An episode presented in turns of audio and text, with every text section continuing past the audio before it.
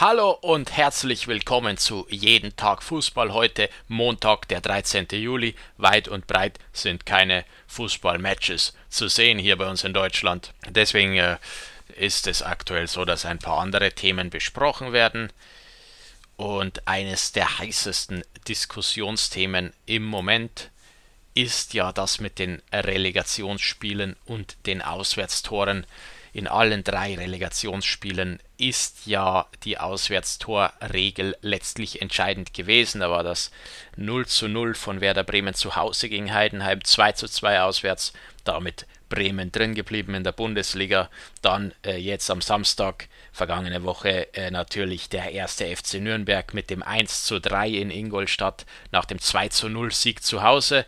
Nürnberg drin geblieben in der zweiten und äh, nicht vergessen auch im äh, Relegationsmatch zur dritten Liga zwischen Lok Leipzig und Ferl gab es ja ein 2 zu 2 in Leipzig und ein 1 zu 1 in Ferl, sodass Ferl äh, letztlich in die dritte Liga aufgestiegen ist.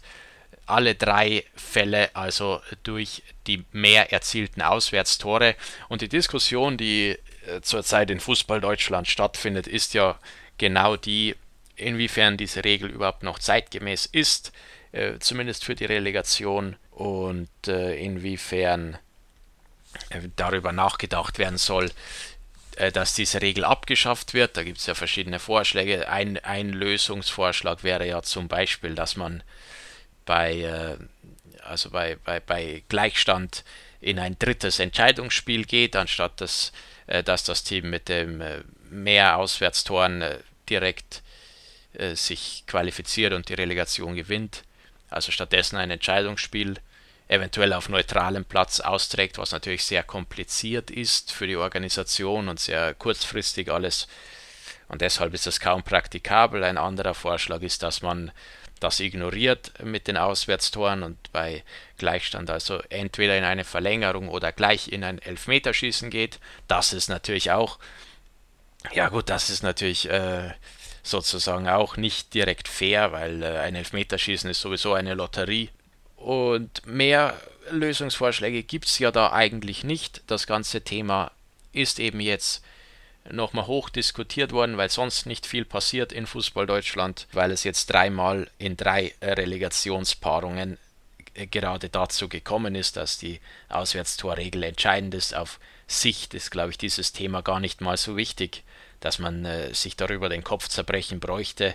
Es ist halt kurios, dass es ausgerechnet jetzt dreimal passiert, noch dazu, während äh, immer noch diese Corona-Phase anhält und wir ja Geisterspiele gesehen haben, auch wenn ein paar Heidenheimer Fans sich ja ins Stadion zum Beispiel geschlichen hatten damals. Ja, also da ist ja der Heimvorteil noch weniger gegeben eigentlich und die Anreise ist vielleicht auch nicht mehr so tragisch, wie das äh, beispielsweise im, im äh, Europapokal der Fall sein kann, wenn du irgendwo nach Osteuropa oder in den Norden hinauf musst, wo du auf ganz andere Verhältnisse triffst. Das ist ja in, in der Relegation innerhalb Deutschlands so vielleicht gar nicht der Fall und gar nicht äh, so gegeben, dass die Auswärtsmannschaft wirklich einen so großen Nachteil hat in diesem Auswärtsspiel, äh, vor allem wenn natürlich keine Fans im Stadion sind meine Meinung ist, man sollte die Auswärtsregel so äh, beibehalten, wie sie im Moment ist. Das macht schon Sinn,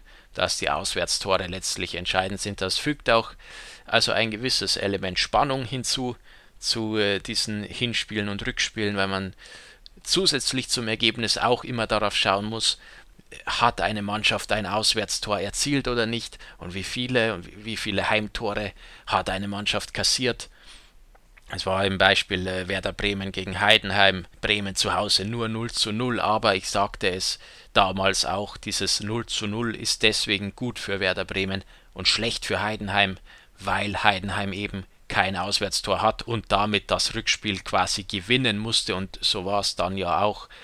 Ja, also Heidenheim hat ja im Rückspiel ein 2 zu 2 geholt, was eine starke Leistung war, aber was eben nichts wert war, weil sie im Hinspiel keine Auswärtstore erzielen konnten. Und das war, ja, das war dann das Ende für Heidenheim und die Bundesliga-Ambitionen.